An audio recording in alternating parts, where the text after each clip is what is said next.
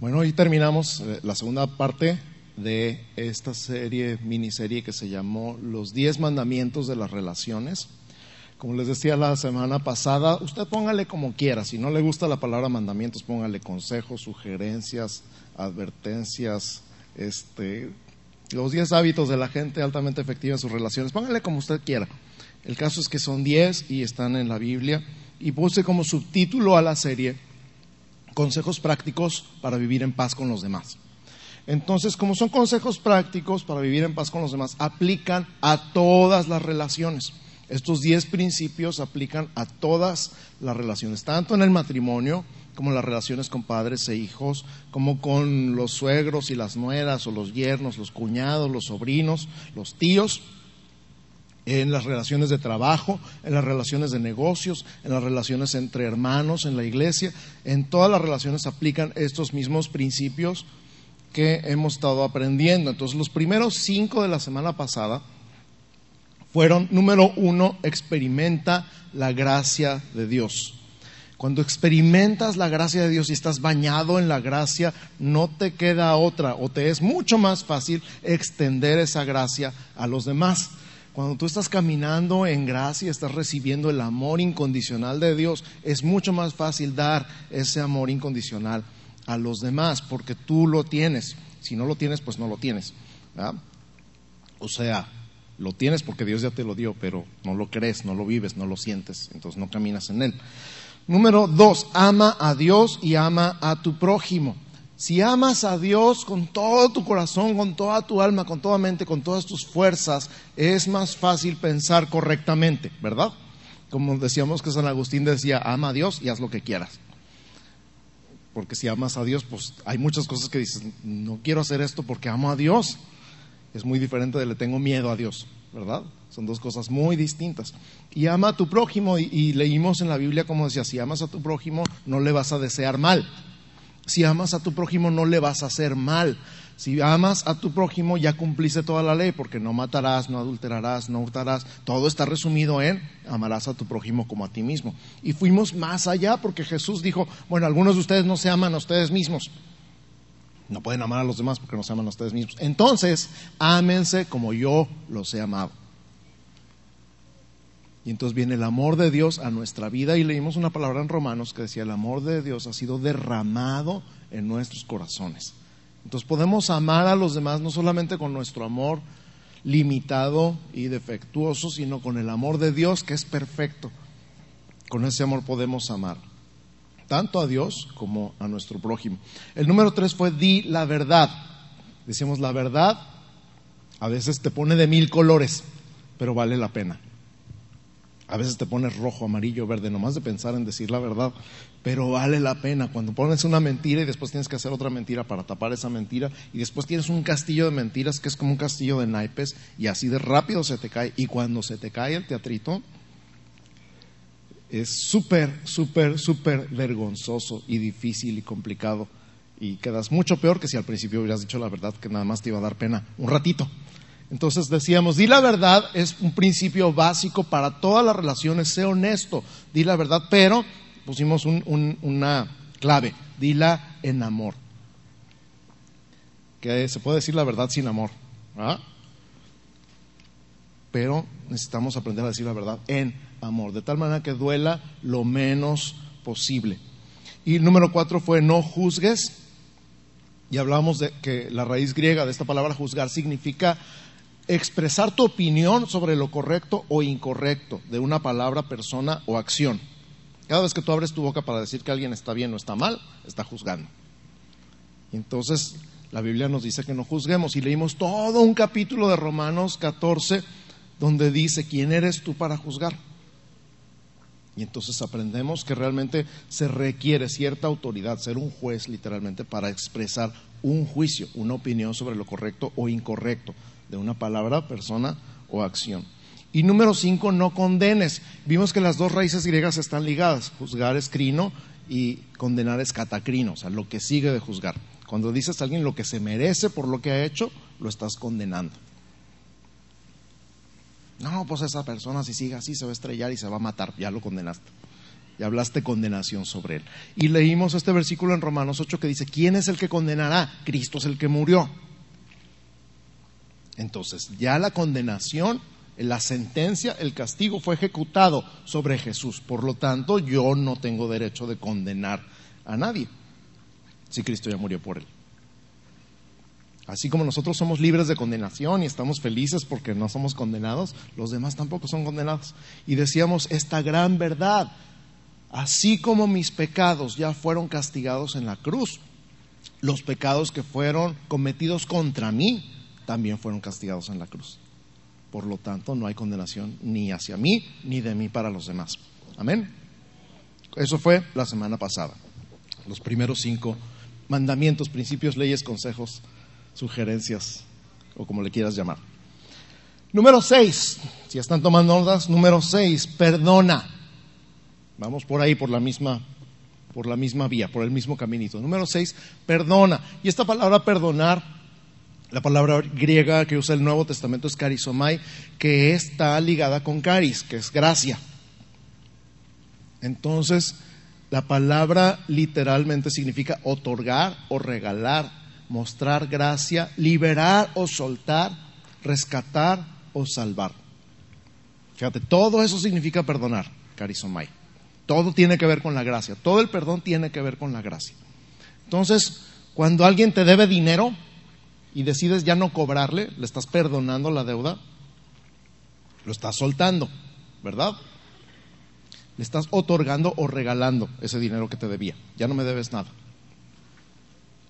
Cuando estás mostrando gracia, cuando estás mostrando ese amor incondicional, estás perdonando cuando estás liberando o soltando. ¿Sabes que el más amarrado es el que no perdona?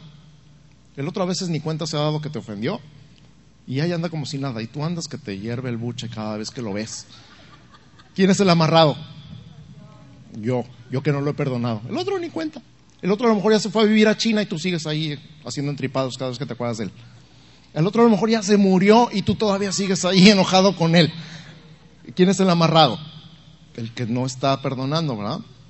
Entonces, cuando hablamos de liberar o soltar, estamos hablando en realidad de que tú te sueltes de ese amarre que tienes con la otra persona a la que no has perdonado. Y rescatar o salvar tiene que ver también con, con el, el tener a una persona atada con nuestras palabras, con nuestras actitudes, con nuestras acciones y liberarla, soltarla, rescatarla. Fíjate lo que dice Efesios capítulo 1, versos 31 y 32. Efesios 4, perdón, 31 y 32. Efesios 4, 31. Dice, quítense de vosotros toda amargura, enojo, ira, gritería, maledicencia y toda malicia. Antes, Sed benignos unos con otros, misericordiosos, perdonándoos unos a otros como Dios también os perdonó a vosotros en Cristo. Está bueno, ¿verdad? Vamos a ver la lista de cosas que nos tenemos que quitar. Número uno dice amargura. ¿Qué significa amargura? La palabra literalmente significa veneno. Di conmigo veneno. Machín. O sea que el amargado es, se está envenenando esperando que el otro le haga daño. La amargura es el veneno que tú te tomas esperando que se muera el otro. Tampoco no es ridículo, es absurdo, pero ahí estamos. ¿Has probado algo amargo? Un té amargo cuando mi abuelita cuando uh, me enfermaba del estómago me daba té de ajenjo. Yo no sé a quién se le ocurrió inventar esa cosa, pero sabía horrible, amargo con ganas y te quedaba la boca, digo, pues esa es la cara de amargura.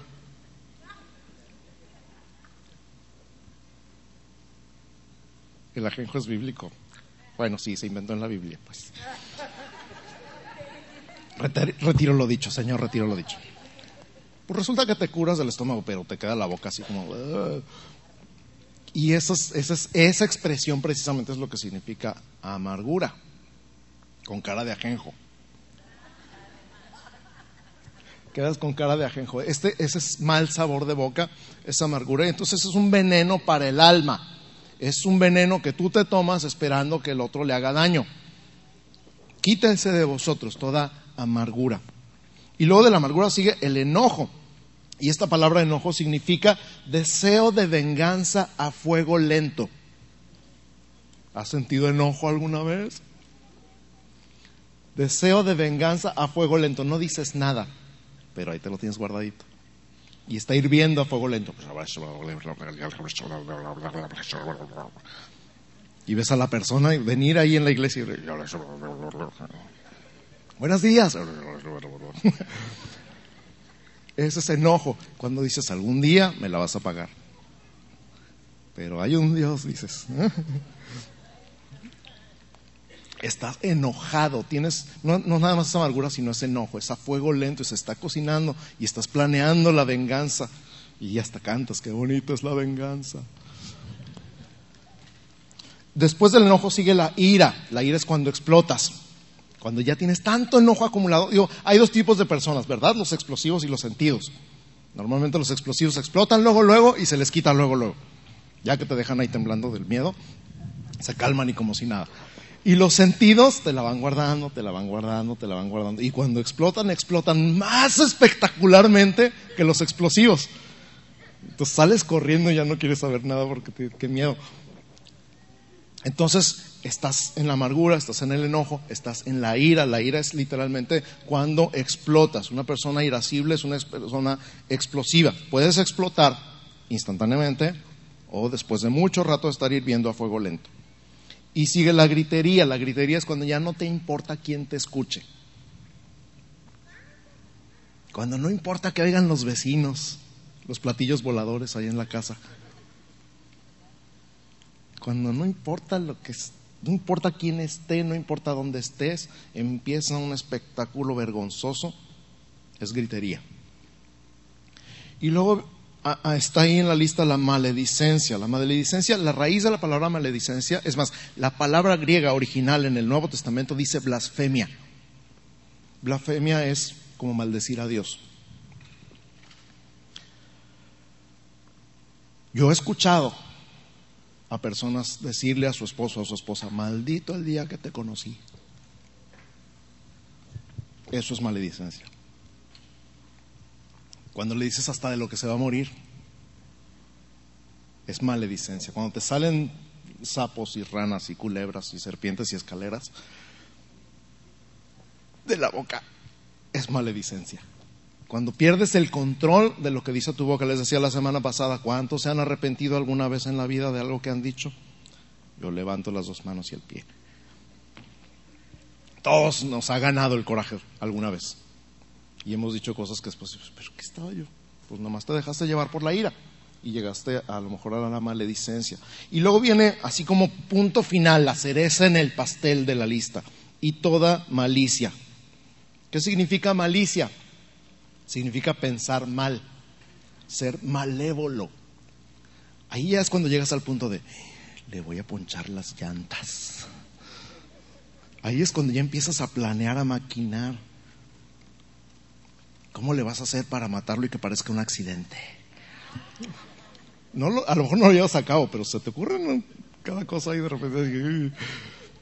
Dices, ¿qué rollo conmigo? Pues ya estás en el punto de la malicia pensar mal de los demás. No, seguramente dijo esto por esto y esto y esto y esto. Seguramente no me saludó en la mañana porque esto y esto y se acuerda de esto y esto y que yo le hice esto. Pensar mal de los demás y maquinar. Maquinar todo el mal, todo lo que le podrías hacer. ¿Te imaginas que se le muere su gatito? Estás enojado con él, estás planeando mal, estás deseando. Es malicia, ya estás tu mente, ya está rodando fuera de control y dice el Señor a través de Pablo, quítense de vosotros. Si Él dice que te lo puedes quitar, es porque te lo puedes quitar. Es más, yo lo veo todavía más como, que, como una acción que tú tengas que tomar. Es como si estuviera haciendo una declaración sobre ti. Se ha quitado de vosotros en el nombre de Jesús. Y yo declaro sobre ti en esta hora, se ha quitado de encima de ti en el nombre de Jesús. Toda amargura, todo enojo, toda ira, toda gritería, toda maledicencia y toda malicia. Ya lo declaré en el nombre de Jesús. Tú tienes que creerlo y tienes que hacerlo en fe. Me lo quito como un trapo viejo. Imagínate que traes la misma chamarra desde hace 10 años. ¿Cómo leerá? Me dice, quítate esa chamarra, hombre. Así, igual, quítate. Cree lo que apesta. Y quítatelo. Y lo dice antes bien, sed benignos. Y esta palabra benigno entonces significa amable, virtuoso, con gracia y misericordioso, compasivo. La palabra misericordioso, el original griego, tiene algo que ver con tripas fuertes. Me dio mucha risa cuando leí eso. ¿Qué significa tripas fuertes? Adivina. Cuando haces entripado, cuando te ve alguien y las tripas te danzan una danza húngara, que aprietes las tripas y que se queden en su lugar. Eso significa tripas fuertes. Misericordioso significa que no te haga la danza húngara, la tripa. Que no hagas entripado, que no hagas bilis. Misericordia es dejar pasar.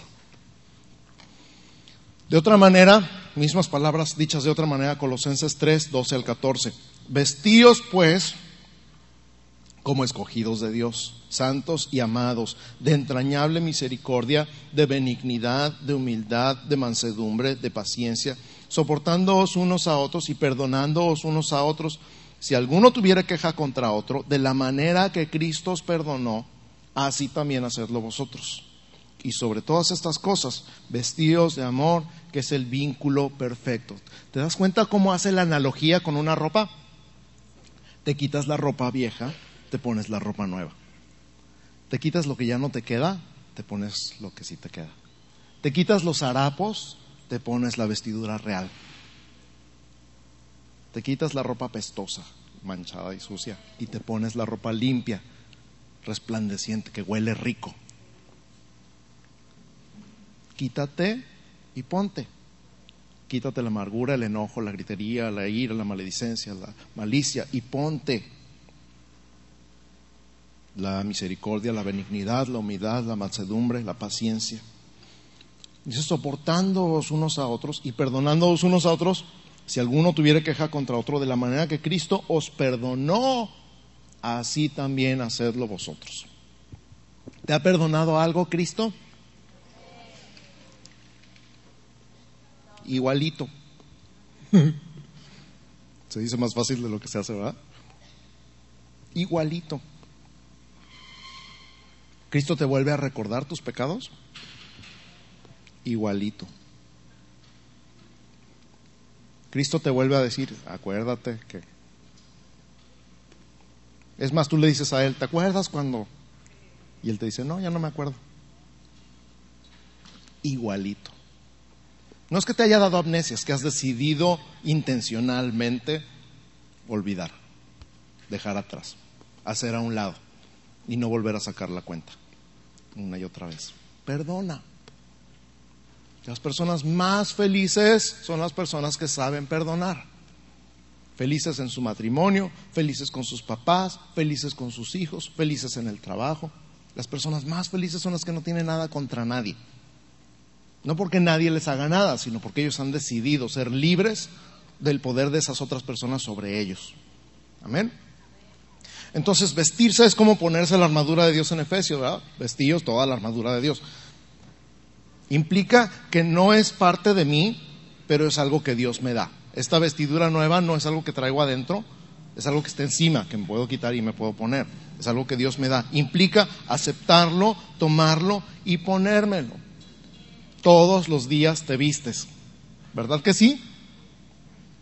¿Alguno trae la misma ropa de ayer? No me conteste. Todos los días nos vestimos. De la misma manera, espiritualmente, todos los días nos vestimos de misericordia, de humildad, de mansedumbre, de paciencia. No es algo de una vez, ya estoy para siempre armado de paciencia. No, es algo de todos los días. Así que número seis en tu lista es perdona. Repite conmigo, perdona. Voltea con tu vecino y dile perdona. Número siete, bendice. Número siete, bendice. La palabra griega para bendecir es eulogeo en el Nuevo Testamento y es de donde viene la palabra elogio. Significa literalmente alabar o celebrar, invocar la bendición y favor de Dios sobre algo o alguien y consagrar. Todo ese eh, contexto tiene la palabra eulogeo. Romanos 12, 14 dice, bendecid a los que os persiguen, bendecid y no maldigáis. En ese mismo contexto, el verso 21 dice, no seas vencido de lo malo, sino vence con el bien el mal. Este es un versículo de esos buenos para memorizar. No seas vencido de lo malo, sino vence con el bien el mal. Bendecid a los que os persiguen, bendecid y no maldigáis. O sea, ¿te has sentido perseguido alguna vez? A lo mejor no así con piedras y palos, pero hay alguien que está detrás de ti y nomás no te deja en paz. Bendícelo. Muchachos, cuando su mamá está detrás de ustedes, no has hecho la cama, no has hecho la cama, no has hecho la cama, ¿qué hora vas a hacer la cama? Bendícela. Tiene la cama y bendícela, pues. Cuando está alguien encima de duro y dale como un cuchillito de palo, bendícelo. Cuando te están dando carrilla por ser cristiano en el trabajo, bendícelos. Cuando te están dando carrilla porque crees en Dios ahí en la escuela, bendícelos. Bendice y no maldigas. Fíjate, uno pensaría que pues a ver qué poder es más fuerte y que la maldición, pues yo puedo maldecir más duro que tú. Pero no, lo que nos dice la palabra es responde la maldición con bendición.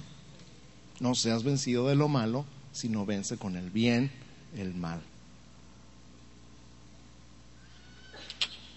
Híjole, en el tráfico, en la vía rápida, cuando estás bien, cuando no tiene nada de rápida, y te dice el de atrás, ah, ¿qué contestas? Que Dios te bendiga. no, lo hagas con sarcasmo, ¿ok? No seas vencido de lo malo, sino vence con el bien el mal. Aquí te da una bendición para que te aprendas de memoria. Número 6, 24 al 26. Número 6, 24 al 26. Jehová te bendiga y te guarde. Jehová haga resplandecer su rostro sobre ti y tenga de ti misericordia. Jehová alce sobre ti su rostro y ponga en ti paz. Me encanta declarar eso sobre mis hijos, sobre mi esposa. Me encanta cada vez que puedo porque está bien completa esta bendición, la bendición sacerdotal. Papás, memorícenla y dígansela a sus hijos antes de que se vayan a la escuela en la mañana. Que el Señor te bendiga y te guarde, que el Señor haga resplandecer su rostro sobre ti y tenga de ti misericordia, que el Señor alce sobre ti su rostro y ponga en ti paz. ¿Te puedes imaginar bendiciendo a esa persona que te trae en salsa en el trabajo? ¿Te puedes imaginar declarando estas palabras sobre esa persona que habla mal de ti? Señor, bendícelo, guárdalo, haz resplandecer tu rostro sobre él. ¿Te puedes imaginar? Eso es vencer con el bien el mal. Esa persona que está haciendo política para sacarte, para quitarte de tu puesto, bendícelo. A lo mejor el Señor lo promueve y lo asciende y te deja en el puesto a ti. Lucas 10, 5. En cualquier casa donde entréis, primeramente decid paz sea a esta casa. Esta palabra paz eh, en hebreo es shalom. Shalom no nada más significa paz en el sentido de ausencia de problemas, sino como tiempos de paz, tiempos de prosperidad. Significa, toda la palabra implica paz, bienestar, salud, prosperidad, seguridad y tranquilidad. Fíjate todo lo que implica Voy a repetir, paz significa, digo, shalom significa paz, bienestar, salud, prosperidad, seguridad y tranquilidad.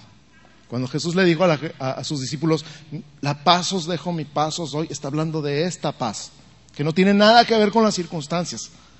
Y tampoco tiene que ver con la paz que a veces queremos poner en casa cuando le dices a tus hijos, se ponen en paz o los pongo en paz. ¿Qué significa eso? Paz en su cabecita de cada uno y se están quietos. Pero no es esa paz, es una paz completa, una paz plena, una paz que se vive, se siente, se experimenta independientemente de nuestras circunstancias. Todo esto está incluido cuando le dices a alguien que Dios te bendiga. Estás diciendo todo esto junto.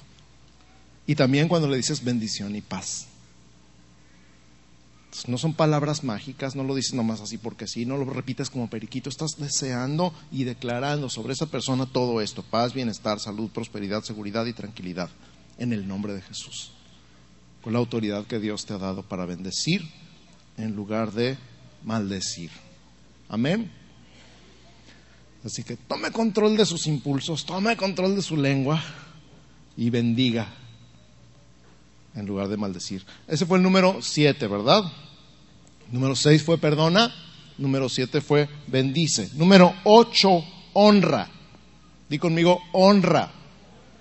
La palabra griega que usa el Nuevo Testamento para honra es timé. Timé significa valor. Por ejemplo, valor monetario o valor sentimental. Alta estima y dignidad. Honrar significa entonces literalmente valorar o apreciar. ¿Verdad que es muy diferente de la palabra, de lo que sentimos que refleja la palabra? A veces pensamos que honrar es obedecer a fuerzas. Cuando dice honra a tu padre y a tu madre, pues, ay, lo tengo que obedecer. Pero está yendo mucho más lejos la palabra. Está diciendo valora a tu padre y a tu madre. Aprecia a tu padre y a tu madre.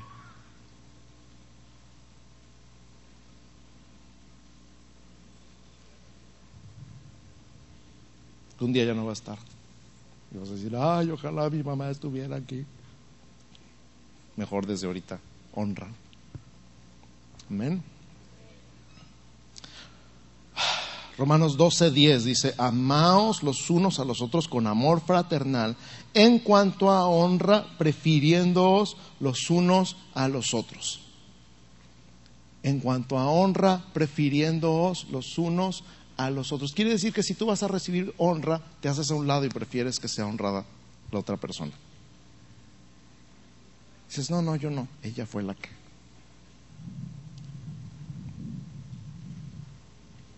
Imagínate en el trabajo cuando te quieren honrar y tú dices, no, no, mi equipo fue el que hizo todo. Yo nada más me paré y hablé. Eso es pasar la honra, preferir que alguien más sea honrado. En la casa, cuando el papá y la mamá están peleando por el respeto, ¿qué tal si se pelearan por que el otro fuera respetado? Honrado, valorado, apreciado. En lugar de que digas, ¿y yo qué? Que digas, ¿y tu mamá qué? ¿O y tu papá qué? Sería muy diferente a algunos pleitos familiares, ¿verdad que sí? ¿Cómo? ¿Cómo es esto de que prefieras la honra del otro? Filipenses 2, 3 y 4 en la práctica.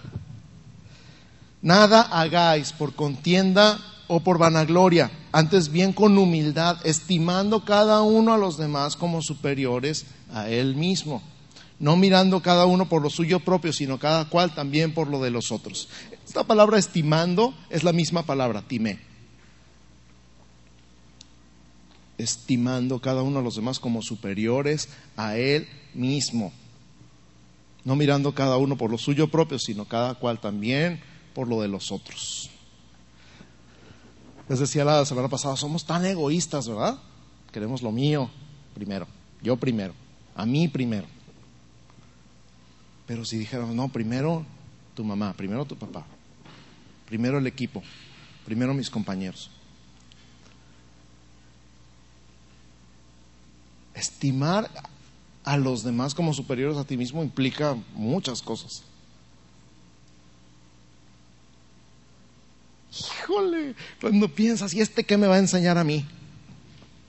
¿Qué estás haciendo? Te estás estimando a ti mismo como superior a él.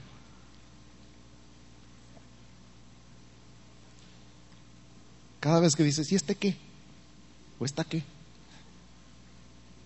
Estás estimándote a ti mismo como superior a esa persona. ¿Qué tal si lo estimaras a él como superior a ti y fueras enseñable y pudieras aprender de quien fuera? Sería súper, súper, súper curada.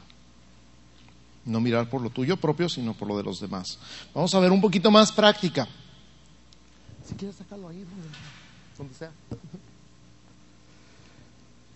Efesios 6, del 1 al 3. ¿Cómo pueden honrar los hijos a los papás en la práctica? Hijos, obedeced en el Señor a vuestros padres porque esto es justo. honra a tu padre y a tu madre, que es el primer mandamiento con promesa, para que te vaya bien y seas de larga vida sobre la tierra. Entonces, honrar se puede traducir literalmente en obedecer. No es la misma palabra, pero es la aplicación práctica. Obedeces a papá y mamá porque los honras, o sea, porque los estimas, los valoras, los aprecias. Tiene un contexto completamente distinto de obedeces porque si no, ahí viene la vara. Son dos cosas diferentes. Hijos casados y solteros. Háganle caso a sus papás, honrenlos, valórenlos, aprecienlos, porque es el primer mandamiento con promesa. Amén. Los empleados a los patrones, siervos, obedeced en todo a vuestros amos terrenales. Colosenses 3, 22. Aquí también honra se traduce como obediencia. Obedeced en todo a vuestros amos terrenales, no sirviendo al ojo como los que quieren agradar a los hombres, sino con corazón sincero, temiendo a Dios. Mi abuelito decía que al ojo del amo engorda el caballo. ¿Han oído eso? Ya casi nadie tiene caballos, así que no saben qué significa. Pero eh, antes la gente tenía caballos y los dejaba en el establo y se lo encargaban a alguien. Y resulta que el caballo estaba flaco, flaco, flaco, aunque le daban dinero para comprar comida. Pues hasta que iba y veía cómo le daban de comer al caballo, el caballo empezaba a engordar, porque resulta que no le daban. Muchos de nosotros pensamos así, inconscientemente. Cuando está el jefe, trabajamos bien, padre. Cuando no está, cuando se va el gato, los ratones hacen fiesta. Ahí están en el Face, ahí están jugando solitario, ahí están Dice, no sirviendo al ojo, como los que quieren agradar a los hombres, sino con corazón sincero, temiendo a Dios. Honrar entonces bien tiene que ver con obedecer, tiene que ver con servir como si estuviera sirviendo a Dios. Amén. ¿Por qué? Todavía nos da un porqué. Primero Timoteo 6.1. Todos los que están bajo el yugo de esclavitud tengan a sus amos por dignos de todo honor. Misma palabra, timé para que no sea blasfemado el nombre de Dios y la doctrina. Esa es la razón, que no sea blasfemado el nombre de Dios y la doctrina. ¿Qué quiere decir eso? Que no digan, ¿y eso que es cristiano? Y es bien flojo en el trabajo. Que no digan, ¿y eso que es cristiano? Y se lleva todo lo que puede de la oficina. Que no digan, ¿y eso que es cristiano? y dice un chorro de mentiras todos, fíjate, los que están bajo el yugo de esclavitud, vamos a, ejemplificar eso porque no hay esclavitud moderna, por lo menos entre nosotros, y decimos, todos los que tienen un jefe, un patrón, ténganlo por digno de todo honor, Timé. Aprecien a su jefe, valoren a su jefe. ¿A mi jefe? Sí, a tu jefe. Valóralo, aprécialo, estímalo, honralo. Amén. Más, 1 Timoteo 5, 3, honra a las viudas que en verdad lo son, o sea, las que de veras están solas. Verso 17, los ancianos que gobiernan bien sean tenidos por dignos de doble honor, misma palabra, timé. Mayormente los que trabajan en predicar y enseñar. O sea, aprecien, valoren a sus ancianos, particularmente los que predican. La mujer a su marido, Efesios 5:33. Por lo demás, cada uno de vosotros ame también a su mujer como a sí mismo y la mujer respete a su marido. ¿Cómo se traduce la honra en la práctica de las mujeres para sus esposos? Con respeto, expresando respeto, siendo respetuosas con ellos. Y el marido también a su mujer. Primera de Pedro 3:7. Vosotros maridos igualmente vivid con ellas sabiamente, dando honor, misma palabra, timé a la mujer como a vaso más frágil, como a coherederas de la gracia de la vida, para que vuestras oraciones no tengan estorbo. No voy a meter mucho en cada palabra, pero quiero decirte esto, dando honor a la mujer como a vaso más frágil. En un país y en una época de machismo donde la mujer, ¿qué? ¿Por qué tengo que honrar a mi esposa? Pues sí, sí, dice la Biblia que la honres dice que le des honor, le des timé, estima, valor, aprecio. Y luego te pone un ejemplo como vaso más frágil. ¿Algunos de ustedes tienen alguna copa de cristal cortado en su casa? Levanten la mano. O por lo menos saben lo que es una copa de cristal cortado. ¿Dónde la tienen? en la vitrina donde se vea bonito. Hasta le ponen lucecitas para que brille, que vayas pasando y que se vean así todo. Espectacular, como en un museo, y que nadie la toque, no la sacas para nada. Es más, nunca la usas, pero ahí la tienes en exhibición. ¿Por qué? Porque es una copa cara, de valor, de alto precio. Entonces la cuidas. Esposos, nuestras esposas son una copa de cristal cortado no una lata de soda.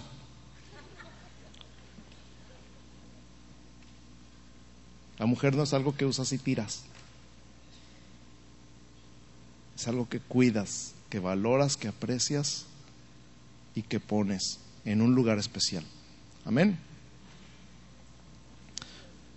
¿Faltó alguien en la lista? Por si faltó alguien, primera de Pedro 2.17, honrad a todos. Honrad a todos, amad a los hermanos, temed a Dios, honrad al rey. ¿Qué puedes decir al presidente, al presidente municipal, al gobernador, a Peña Nieto?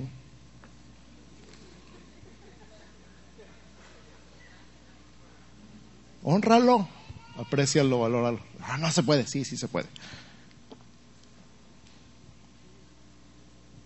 Bendícelo, no lo maldigas a Donald Trump también. Cualquier persona en autoridad es simplemente porque Dios la puso en autoridad, necesariamente digna de honra. Pero aquí en este versículo nos habla honrad a todos, a todos. O sea, voltea a tu alrededor. Voltea para adelante, para atrás, a la derecha y a la izquierda. A todos. Todos merecen y necesitan sentirse honrados. El esposo necesita honra, la esposa necesita honra, los hijos necesitan honra, los papás necesitan honra, los empleados necesitan honra, los jefes necesitan honra, los hermanos necesitan honra. Así que número seis, perdona, número siete, bendice y número ocho, honra. Amén. Número nueve, no exasperes. Número nueve, no exasperes. ¿Qué es exasperar? Ya sabemos, ¿verdad? Todos sabemos perfectamente qué es exasperar. Papás, Efesios 6, 4, vosotros padres no provoquéis a ira a vuestros hijos, sino criadlos en disciplina y amonestación del Señor. Colosenses 3, 21, padres, no exasperéis a vuestros hijos para que no se desalienten. Nos da una razón de, ser de no exasperar. Jefes, a los empleados, Efesios 6:9, vosotros amos, haced con ellos lo mismo, dejando las amenazas. Ahí está muy claro. Sabiendo que el Señor de ellos y vuestro está en los cielos y que para Él no hay acepción de personas. Colosenses 4:1, amos, haced lo que es justo y recto con vuestros siervos, sabiendo que también vosotros tenéis un amo en los cielos. Entonces, ¿cómo se puede exasperar a alguien? Provocándolo a ira, desalentándolo, amenazándolo y siendo injusto con él.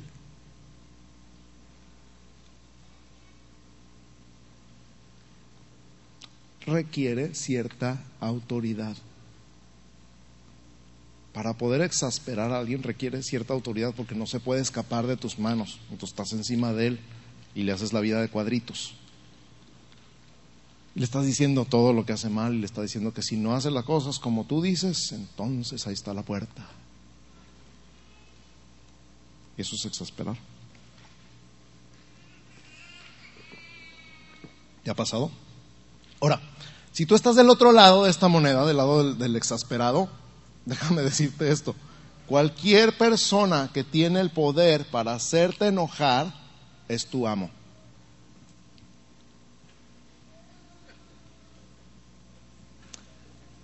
Voy a repetir, cualquier persona que tiene el poder para hacerte enojar es tu amo. ¿Por qué es tu amo? Porque si él quiere eres feliz y si él no quiere no eres feliz. Tú le has dado ese poder. Todo estaba tan bien hasta que llegó fulanita a la fiesta. Se acabó el gozo. Es que me roba el gozo. Pues tú le diste esa autoridad. Tú le diste ese derecho. Y ella ni cuenta, ¿no? Todo está bien en el trabajo hasta que aparece fulanito Tú le diste esa autoridad, él ni cuenta. Tú lo hiciste tu amo, te hiciste su esclavo voluntariamente. Dependes de él para tu felicidad.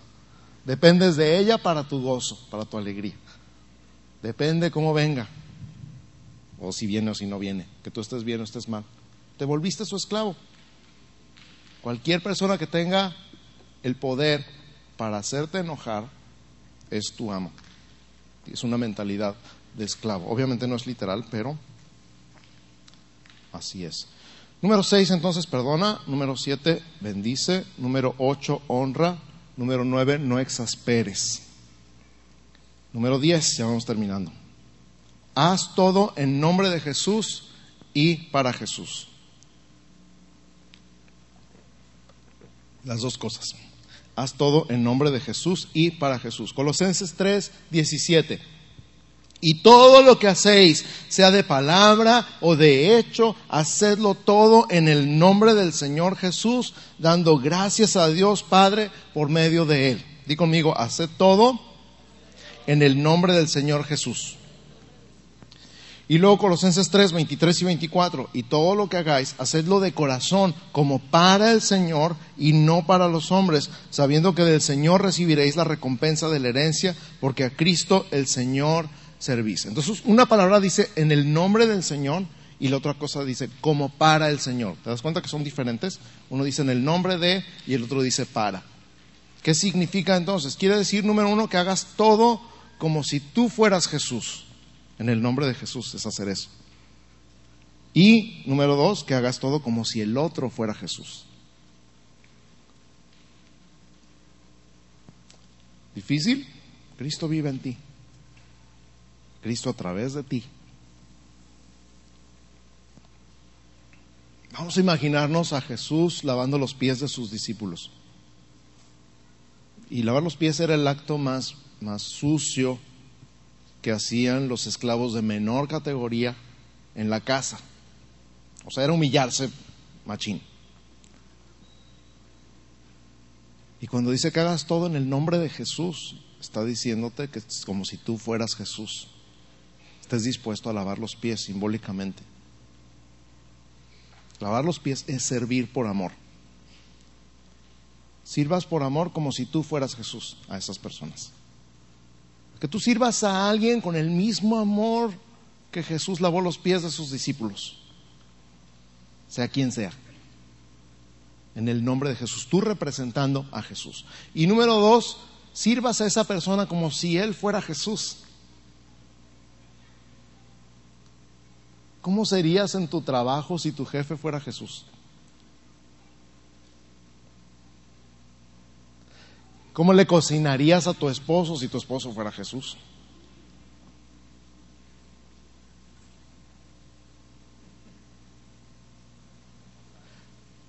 ¿Cómo le hablarías a tu esposa si tu esposa fuera Jesús?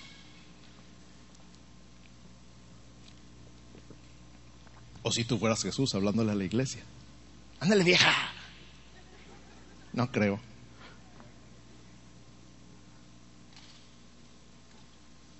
es, un, es un, una moneda, una monedota con dos caras. Representar a Jesús dignamente y ver a Jesús en cada persona a la que sirvo. Si logras poner eso en tu mente, tus relaciones van a cambiar radicalmente. Todas tus relaciones. Como les decía al principio, estos principios aplican a todas tus relaciones. Si logras representar a Jesús, sentir que estás representando a Jesús en cada una de tus relaciones, en cada uno de tus papeles, como papá, como esposo, como hijo, como amigo, como hermano, como compadre, como yerno, como suegro, representar a Jesús como empleado, como patrón, como cliente, como proveedor, y tratar a las otras personas como si ellos fueran Jesús, tus relaciones van a cambiar radicalmente. Haz la prueba y esperamos los testimonios. Vamos a ver los diez juntos, los diez seguidos. Número uno, experimenta la gracia de Dios. Decíamos, todo está basado en la gracia. Si no empiezas por ahí, todo lo demás es lo de menos. No se sostiene solo. Fundamento es la gracia. Número dos, ama a Dios y ama a tu prójimo. la base es el amor. Número tres, di la verdad. Número cuatro, no juzgues. Número cinco, no condenes. Número seis, perdona. Número siete, bendice. Número ocho, honra. Número nueve, no exasperes. Y número diez, haz todo en nombre de Jesús y para Jesús. ¿Creen que se pueda? Claro que se puede. Exacto. Yo no puedo, pero tú Jesús sí puedes en mí. Amén. Levanta tus manos y di conmigo, Padre, en el nombre de Jesús. Antes que nada, te agradezco infinitamente por tu gracia, por tu amor incondicional, por darme un valor que no tenía por aceptarme, por amarme, por adoptarme, por hacerme heredero y hacerme completo en ti. Gracias porque con tu amor derramado en mi corazón puedo amar a los demás.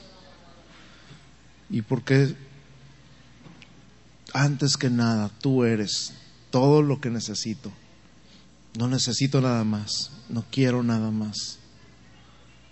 Tú eres todo en mí. Y todos estos, esta lista que vimos hoy, tú eres todo eso y más en mí y a través de mí. Tu Espíritu Santo es capaz de eso y mucho más en mi vida y a través de mí. Recibe toda la gloria y toda la honra y toda la alabanza en el nombre de Jesús. Amén. Amén. Que Dios los bendiga.